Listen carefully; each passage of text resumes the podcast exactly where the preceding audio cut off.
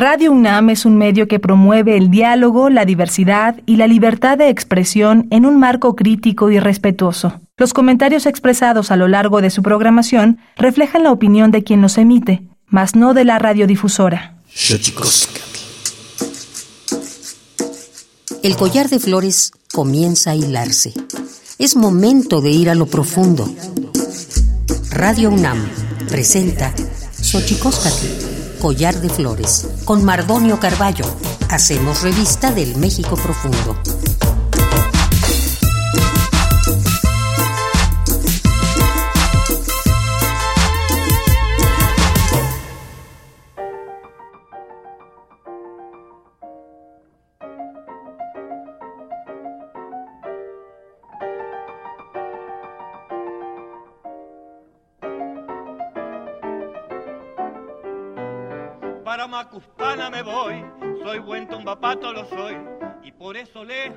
Macuca no puedo estar.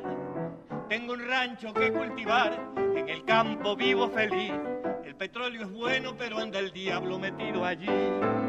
Cuando arrecia el sol tropical, me refresco en el Buscatán, y yo estoy seguro que si usted viene lo haría igual. Para Macuspana me voy, soy buen tumbapato lo soy, Macuspana hermosa de Rovirosa, tierra natal.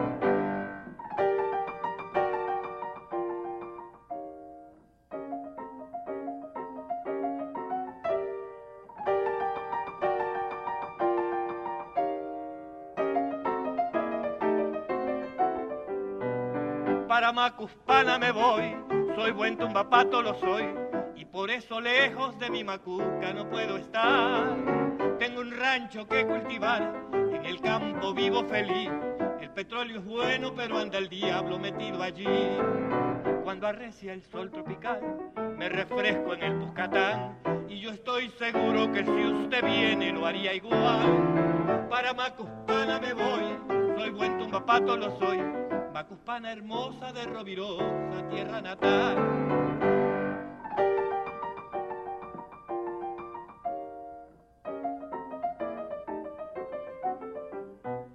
para Macuspana me voy, me voy.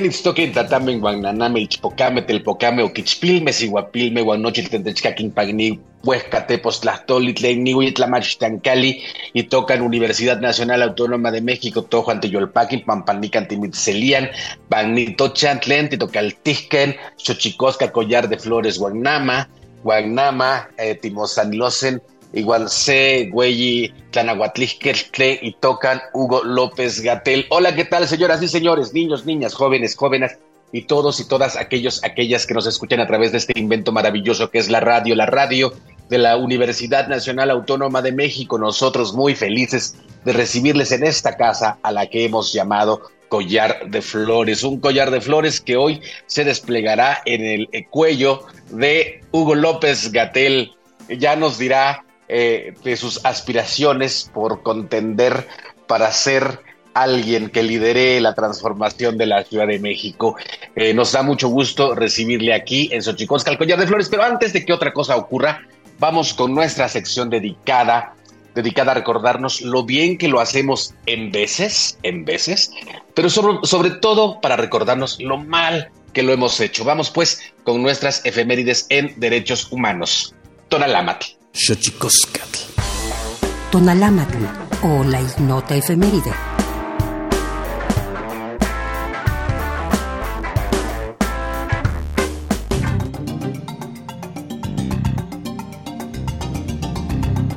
...23 de octubre de 1956... En Hungría, estudiantes, intelectuales y obreros se manifiestan espontáneamente en las calles de Budapest, exigiendo el fin de la dominación soviética. 24 de octubre de 1948, Día de las Naciones Unidas, marca la entrada en vigor de la Carta de las Naciones Unidas paz, amistad entre los pueblos, cooperación y armonía. 25 de octubre de 1994. Se firma la Declaración de Tegucigalpa sobre paz y desarrollo en Centroamérica. 26 de octubre de 1994. Los primeros ministros de Israel, Isaac Rabin, y de Jordania, Abed Salam el Mayali, firman la paz entre ambos países. 27 de octubre de 1980. Día Internacional del Patrimonio Audiovisual para tomar medidas urgentes para salvaguardar y conservar las imágenes en movimiento, testimonio único del desarrollo económico, político y social para las generaciones futuras. 28 de octubre de 1821. Se firma el Acta de Independencia de México. 29 de octubre de 2004. Los 25 países miembros de la Unión Europea firman la primera Constitución Europea.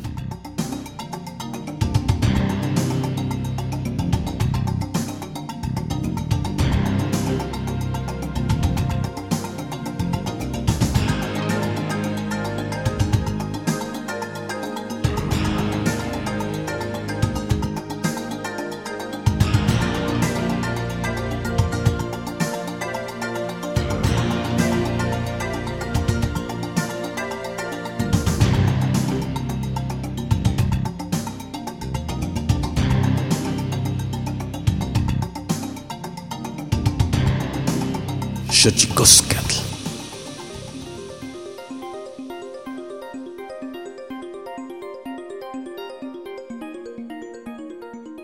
Y como ya le decía, está con nosotros eh, el doctor Hugo López Gatel. Hugo López Gatel nos ha sorprendido.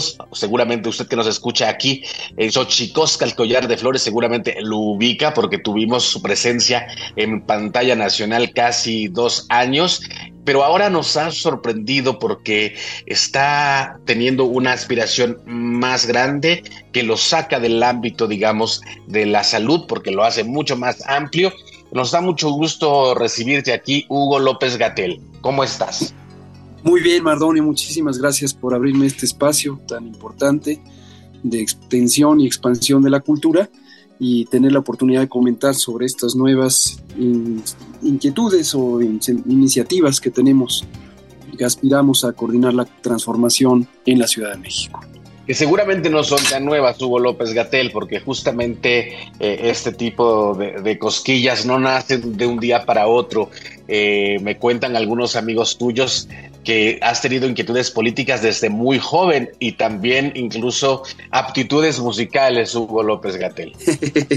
bueno, esas segundas un poquito, eh, todavía las recuerdo con, mucho gusto y cariño cuando yo tocaba la flauta transversa y también participé en una banda de, de rock jazz eh, hace muchos años en mi juventud. Y respecto a la política, efectivamente, eh, me ha llamado la atención que eh, una parte de la sociedad mexicana o de la sociedad en la Ciudad de México ha expresado cierta sorpresa, como ya lo decías, de que yo me incline por la política. A mí me, eh, en realidad la veo la política como un, como un ejercicio de acción social que uno la puede ejercer en un pequeño espacio o en un gran espacio o en un cargo de responsabilidad eh, por elección popular. Pero ciertamente lo veo no como algo eh, que tristemente se ha pervertido a lo largo de los años en México, lo que el presidente López Obrador le llama la politiquería, que es ese juego macabro de poderes que se tratan de manera sucia, se meten zancadillas, buscan intereses de grupo o intereses personales. Eso, desde luego, me parece abominable.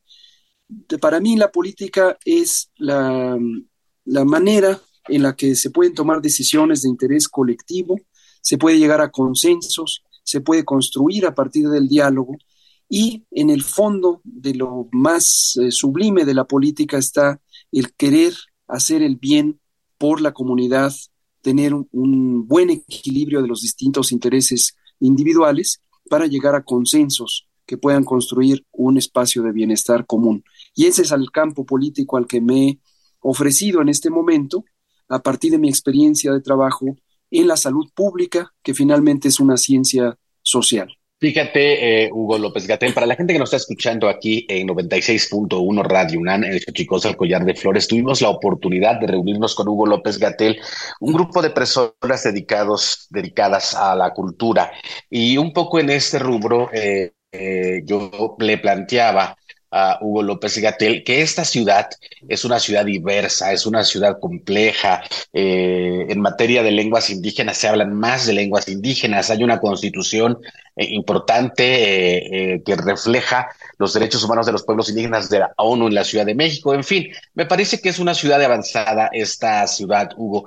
cómo hacer, cómo hacer para conciliar, como dices, yo estoy absolutamente de acuerdo contigo cuando dices que se puede, yo digo que se puede construir a pesar de los disensos.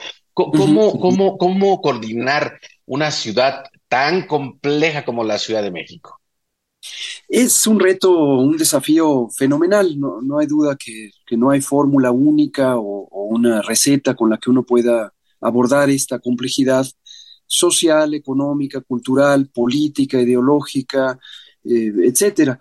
Eh, pero considero que claves importantes de, cómo abordar el desafío, eh, y justamente lo digo con, humildad, en a lo largo de mi experiencia de vida, no solamente profesional, sino en distintos campos de acción social, he encontrado que la fórmula con la que uno puede predisponerse a intentar buscar estos consensos es llegar con sinceridad en cualquier acción que uno haga, una acción administrativa, una acción de poder, una acción de, divulgación o de diálogo, llegar con la sinceridad de poder escuchar, primero eso es importantísimo, escuchar a todas las personas, a todas las eh, perspectivas y entender, tratar de extraer a partir de una escucha respetuosa y atenta cuáles son las inquietudes más profundas que tienen las personas yo siempre he considerado que todas las personas tenemos una inquietud común,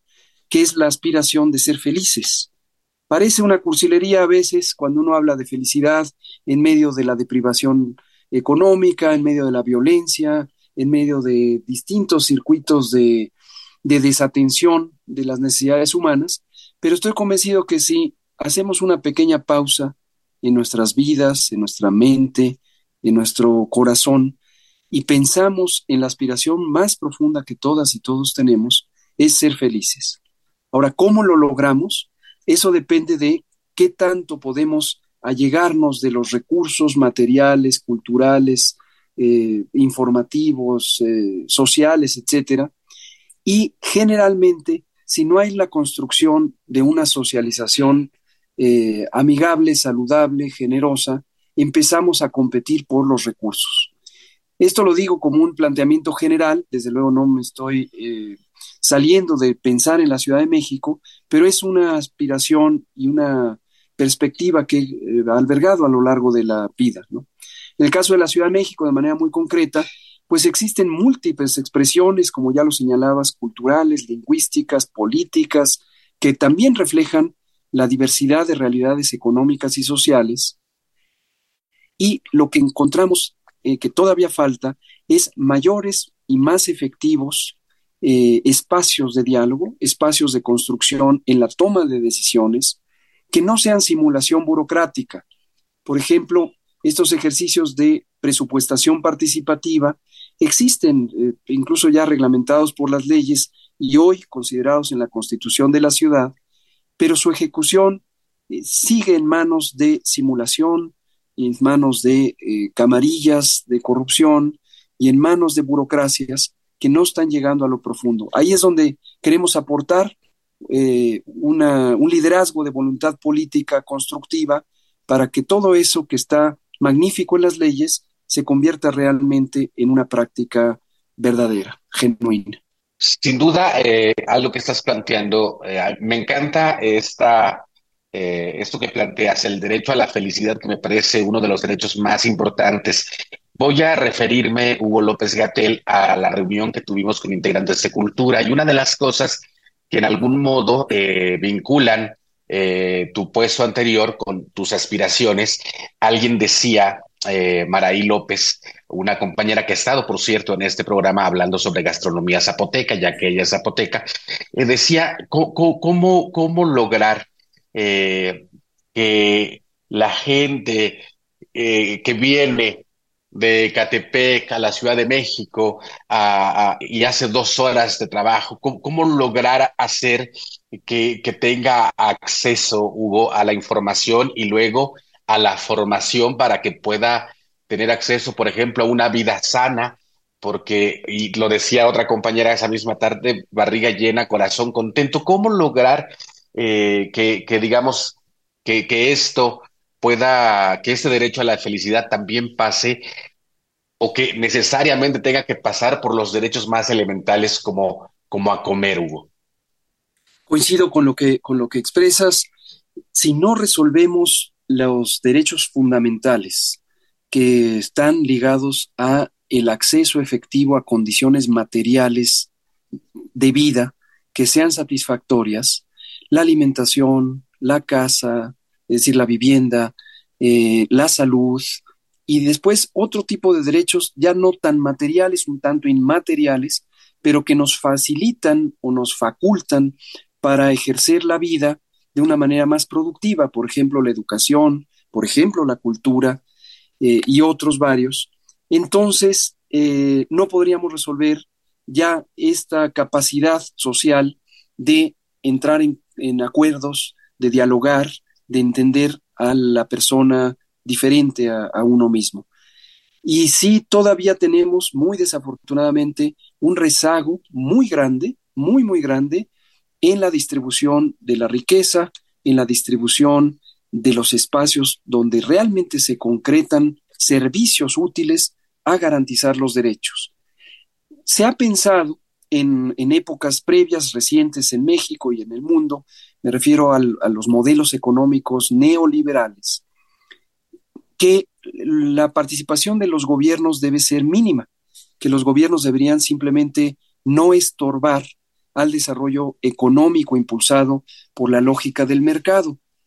Muchos discrepamos de eso, yo personalmente discrepo profundamente de esa perspectiva, no solo por razones teóricas o a lo mejor alguna construcción ideológica, sino porque en la práctica se ha visto que las naciones y los, eh, las ciudades, los estados que más practican esa desconstrucción o deconstrucción de la participación gubernamental irremediablemente empiezan a tener una descomposición social, porque empieza a acumularse la riqueza, empieza a haber grandes mayorías desposeídas, empiezan a ejercerse actos violentos de expropiación, ya no solo de esa riqueza material, sino de las oportunidades o capacidades que brinda el espacio público, y al final hay estos grandes desbalances de acceso a esos servicios tan elementales o esas eh, necesidades tan elementales como la alimentación, como un transporte seguro, como un espacio de recreación,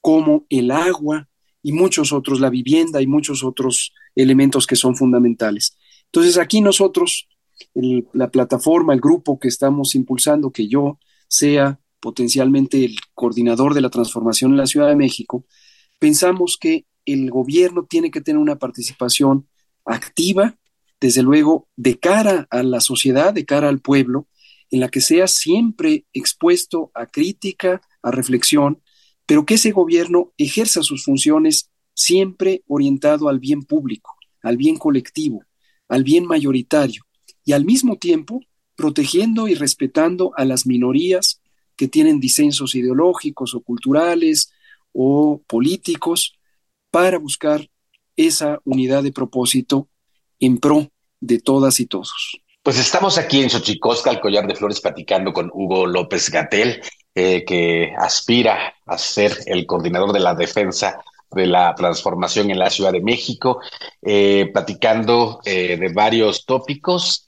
Como usted sabe, este espacio está dedicado a pueblos indígenas, así que le preguntaré a Hugo López Gatel con respecto de qué, qué haría con los pueblos indígenas de la Ciudad de México, que se hablan más de 50 lenguas indígenas, que casi, casi nadie, salvo los más organizados de esos pueblos, logran tener espacios para ejercer su derecho a la cultura. Pero, ah, pero antes, antes de eso, vamos a nuestra sección dedicada a develar los secretos de los idiomas, porque los idiomas tienen sus secretos. Tlactolcuepa. El Instituto Nacional de Lenguas Indígenas presenta Tlactolcuepa o la palabra de la semana.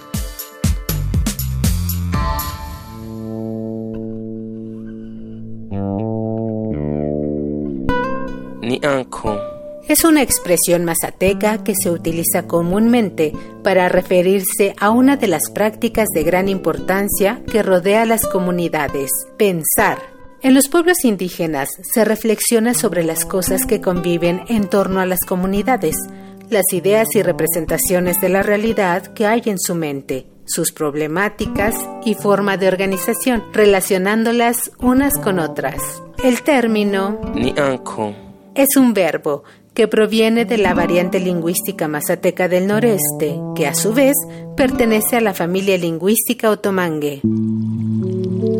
De acuerdo con el Catálogo de Lenguas Indígenas Nacionales editado en 2008, la lengua mazateca se habla en los estados de Oaxaca, Veracruz y Puebla. Tiene 16 variantes lingüísticas y cuenta con cerca de 350.000 hablantes mayores de 3 años.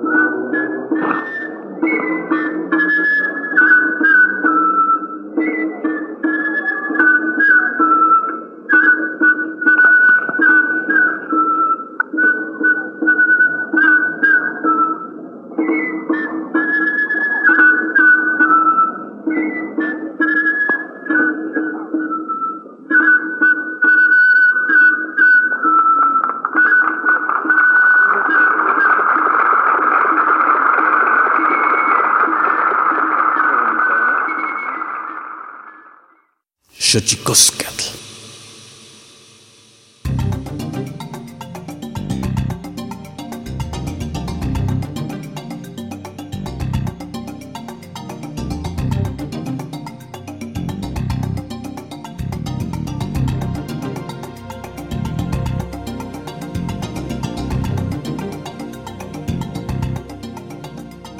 Y seguimos aquí con el doctor Hugo López Gatel, eh, que entre sus aspiraciones está el coordinar la defensa de la transformación en la Ciudad de México.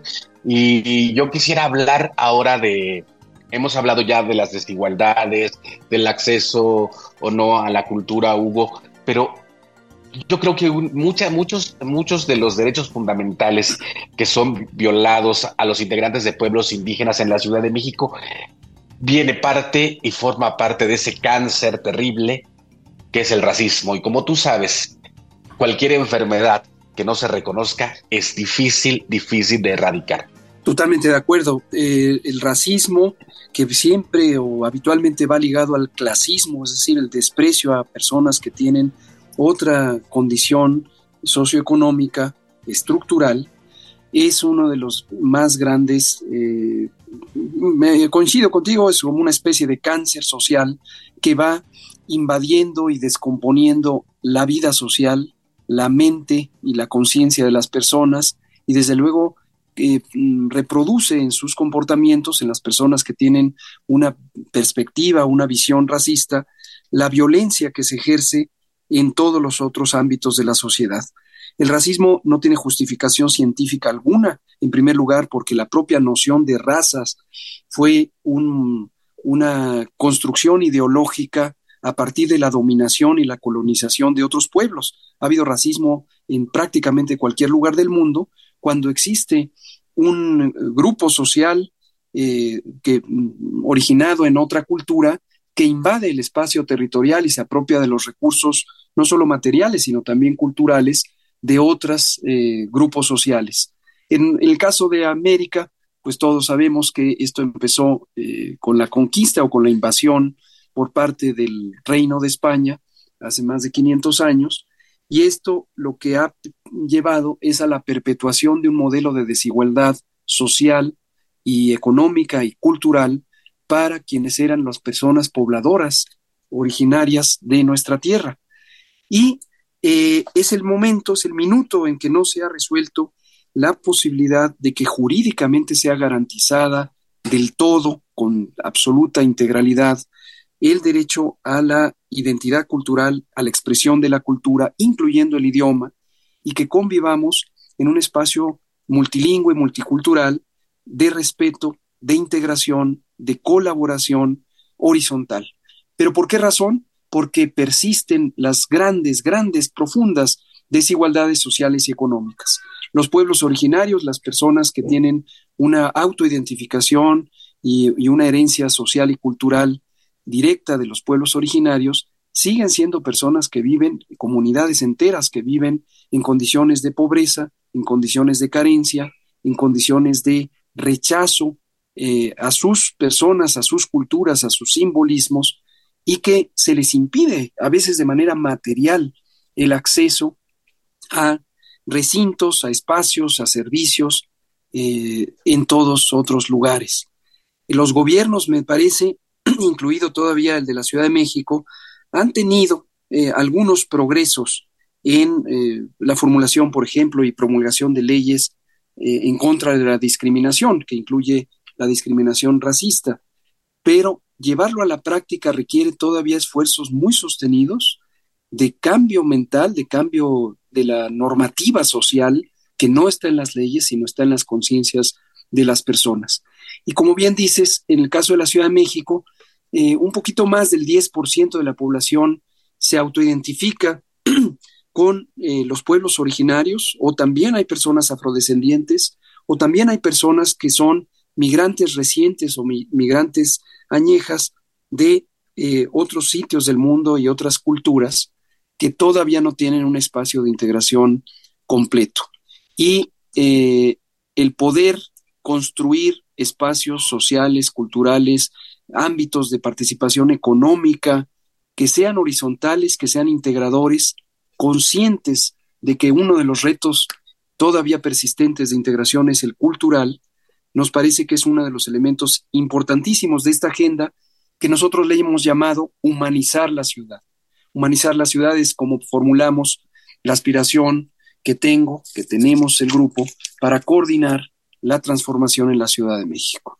Y humanizar, Hugo López Gatel, humanizar la ciudad, que yo ya te lo planteaba la, la, ocasión que tuvimos eh, para platicar con agentes y gente de cultura, que me parecía eh, ya, ya de por sí un tema interesante en términos de la narrativa filosófica que conlleva, ¿no? Humanizar, pero humanizar los medios de comunicación, humanizar al país, humanizar a la sociedad, como bien decías Hugo López Gatel, que me parece importantísimo. Para la gente que nos está escuchando aquí en Xochicosca, el Collar de Flores, les he de decir que a invitación eh, cuando yo estaba trabajando en la Secretaría de Cultura, en la Dirección General de Culturas Populares, eh, me, tocó, me tuve la oportunidad de ser invitado por Hugo López Gatel a una de estas conferencias que ofrecía por las tardes para dar cuenta del proceso del COVID. Y, y pienso que fue la primera vez que en televisión nacional, Hugo, se hizo un discurso en lengua náhuatl subtitulado y agradezco mucho tu sensibilidad al respecto. Yo, en este concepto de humanizar, Hugo, a ver, ¿cuáles son tus propuestas para la Ciudad de México en caso que, que te toque coordinar la transformación y para pueblos indígenas, en específico? Pero ¿cuáles, digamos, serían eh, en, este, en esta ruta de humanizar tus propuestas? En términos generales, identificamos tres eh, elementos eh, pilares de, de, este proceso de humanización.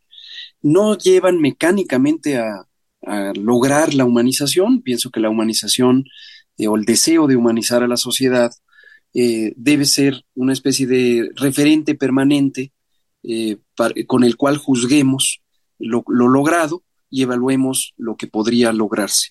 Pero hay tres elementos centrales en nuestra perspectiva de la transformación. Uno tiene que ver con la relación del gobierno con la sociedad. desde luego, la relación del gobierno con la sociedad es una dinámica compleja porque la sociedad no es ni compacta ni única, eh, sino es sumamente plural, plural incluyendo sus desigualdades, es decir, las múltiples condiciones económicas, sociales, culturales, etcétera, que no fueron elegidas y que el posicionamiento que tienen quienes pertenecen o se autoidentifican con esas condiciones no fue voluntariamente elegido, ¿no? Pero habiendo hecho esa advertencia, identificamos que el gobierno en general, me refiero también en específico al gobierno de la Ciudad de México, todavía tiene mucho que em, avanzar para tener una relación más constructiva con la sociedad.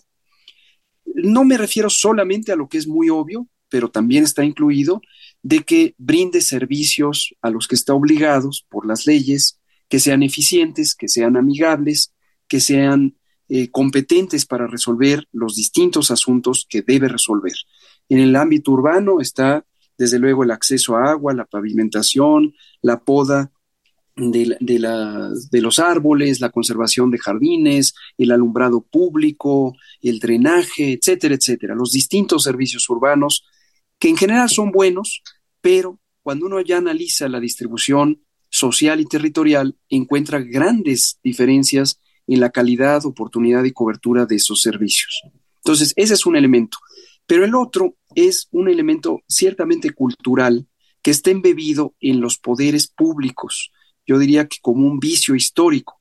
Posiblemente me atrevo a formular eh, al vuelo una, una, hipótesis de que incluyendo la mentalidad colonial eh, que adoptamos como sociedad a partir del proceso tan eh, violento de una conquista, de una invasión hace 500 años. Y lo digo por lo siguiente, y me va a servir de pie para comentar sobre el asunto específico de los pueblos indígenas. Las eh, oficinas de gobierno eh, están operadas por personas, personas, seres de carne y hueso, seres vivientes, pero esas personas pueden tener una actitud respecto a las otras personas que son a quienes sirven, que es la sociedad, que sea amigable, que sea generosa, que sea facilitadora de los servicios. Pero no es el caso. En su mayoría uno encuentra frustración cuando va a hacer un trámite, cuando va a reclamar un servicio, y la frustración viene de esta desdén, de esta actitud de desprecio que suele tener la persona que actúa en, el poder público como un servidor, servidora pública, eh, como un burócrata. Y ese desdén me parece que está muy enraizado en la cultura del ejercicio del poder público, como si eso fuera un ritual para hacer que las personas valoren los servicios que se les otorga.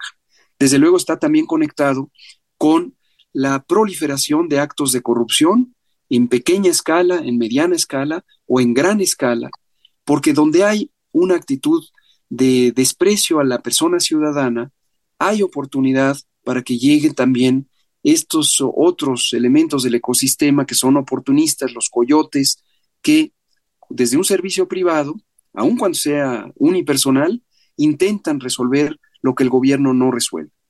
Entonces, ahí consideramos que la agenda de eliminación de corrupción que ya se empezó en el país, tenemos que llevarla hasta sus últimas consecuencias y volver a construir una relación muy diferente entre gobierno y sociedad. Ese es un punto. El segundo punto tiene que ver con esto que decíamos al principio, de cómo escuchar, entender necesidades y empatar necesidades. Hemos dicho varias veces que a diferencia de lo que quieren hacer ver algunos, el proceso de transformación lo que el presidente López Obrador dice con énfasis eh, como un elemento histórico la cuarta transformación, no es un proyecto político o social solo para personas pobres. No es así.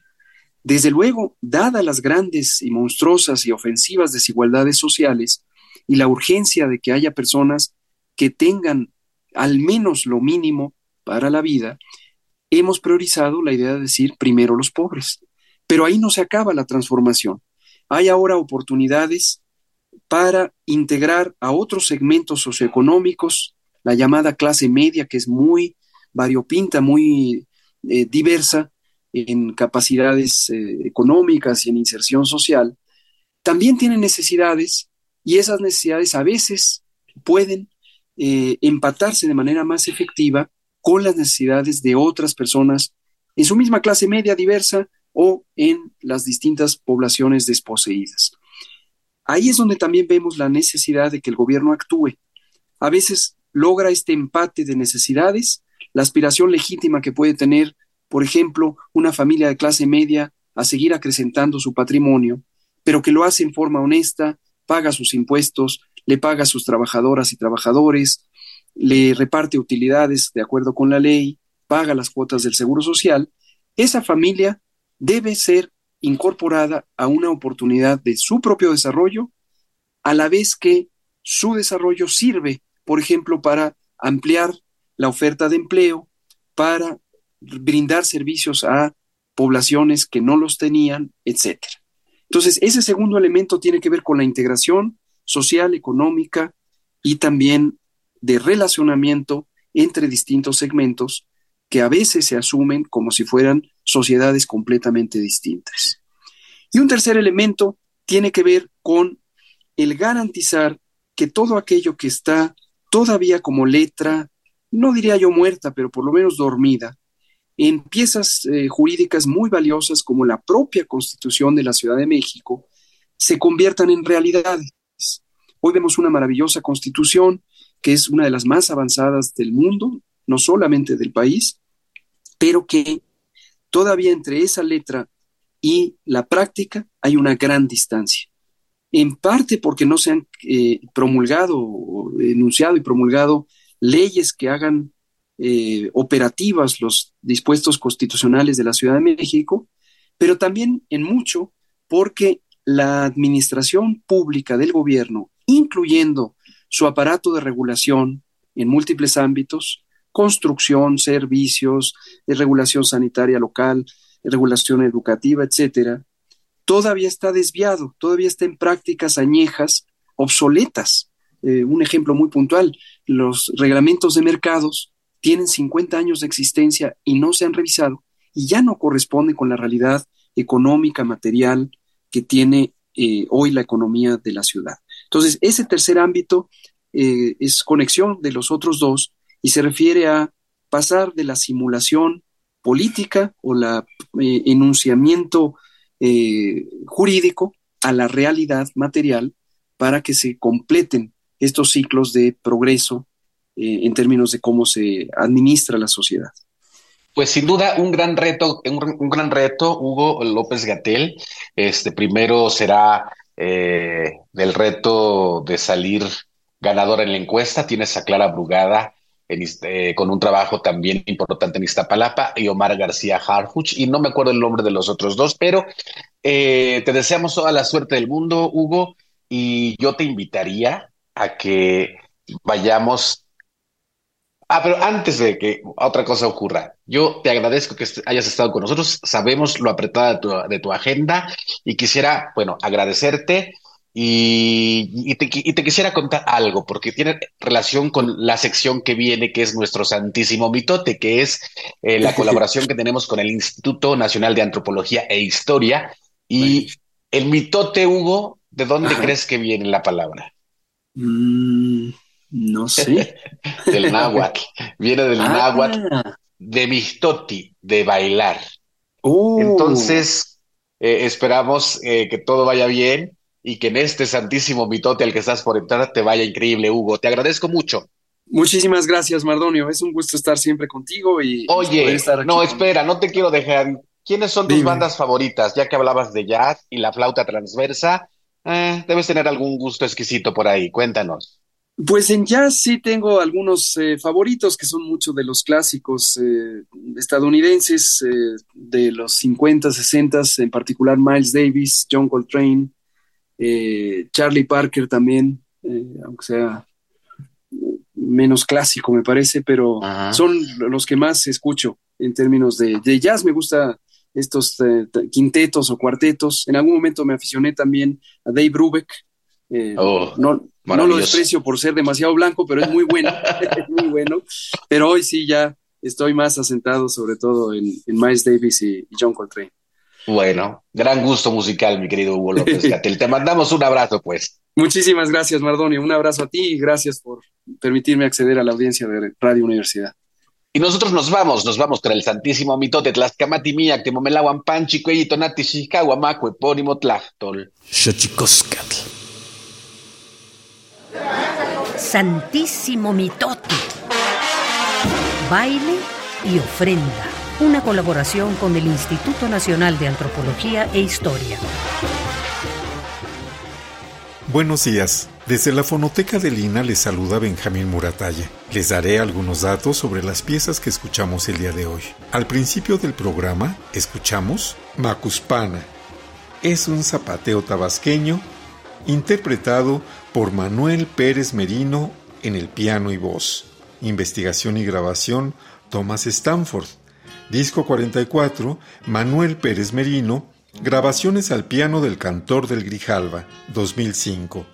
En segundo lugar, Quetzales de Atempan. Género son de Quetzales.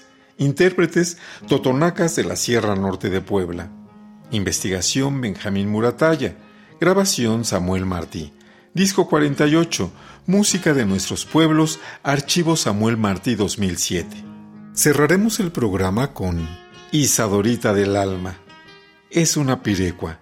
Intérpretes Benito Sierra Rosas en la voz y Cirilo Sierra Hernández en la guitarra. Investigación Carlos García Mora. Grabación Omar Quijas Arias. Disco 52. Tata Benito. Soy del barrio de Santiago. Pirecuas de la Sierra de Michoacán. Yo soy Benjamín Muratalla y los espero la próxima semana. Hasta pronto.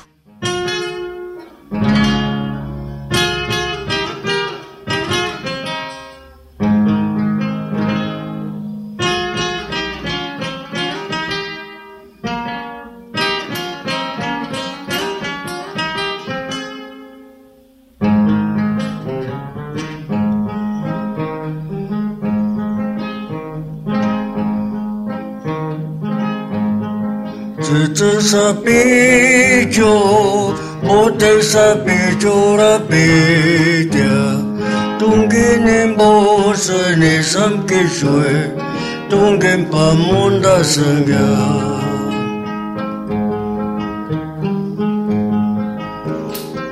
Itkasan Sancho y Sandara Soy del barrio de Santiago Soy del barrio de San Juan de Dios.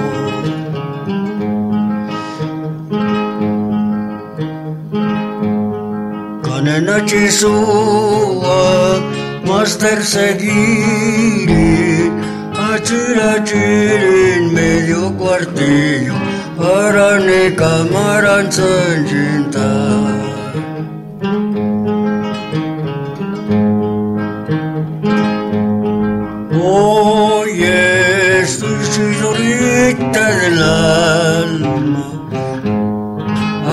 精神疲劳的人，也是孤独的人生念的人。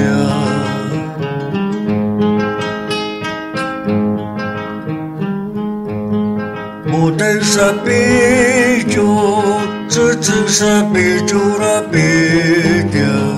冬天的不是你身体水，冬天不闷的是牛。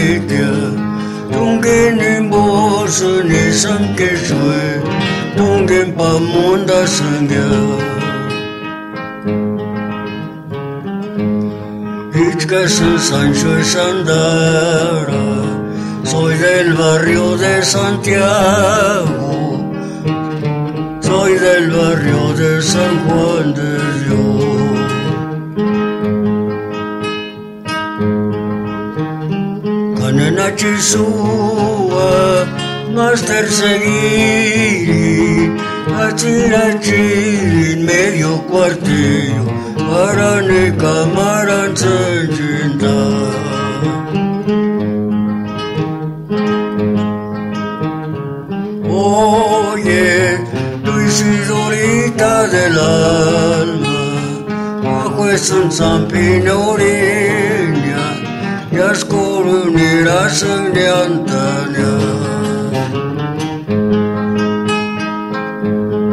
Oye, tu isidorita del alma Bajo es un zampinoreña Ya es coronera de Antania Oye, Isidorita del alma, bajo este San Pinoreña, ya es coronera señantania.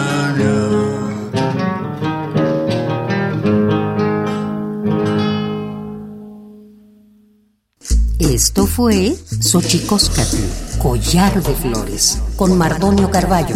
Hacemos revista del México Profundo. Una producción de Radio UNAM. Experiencia sonora.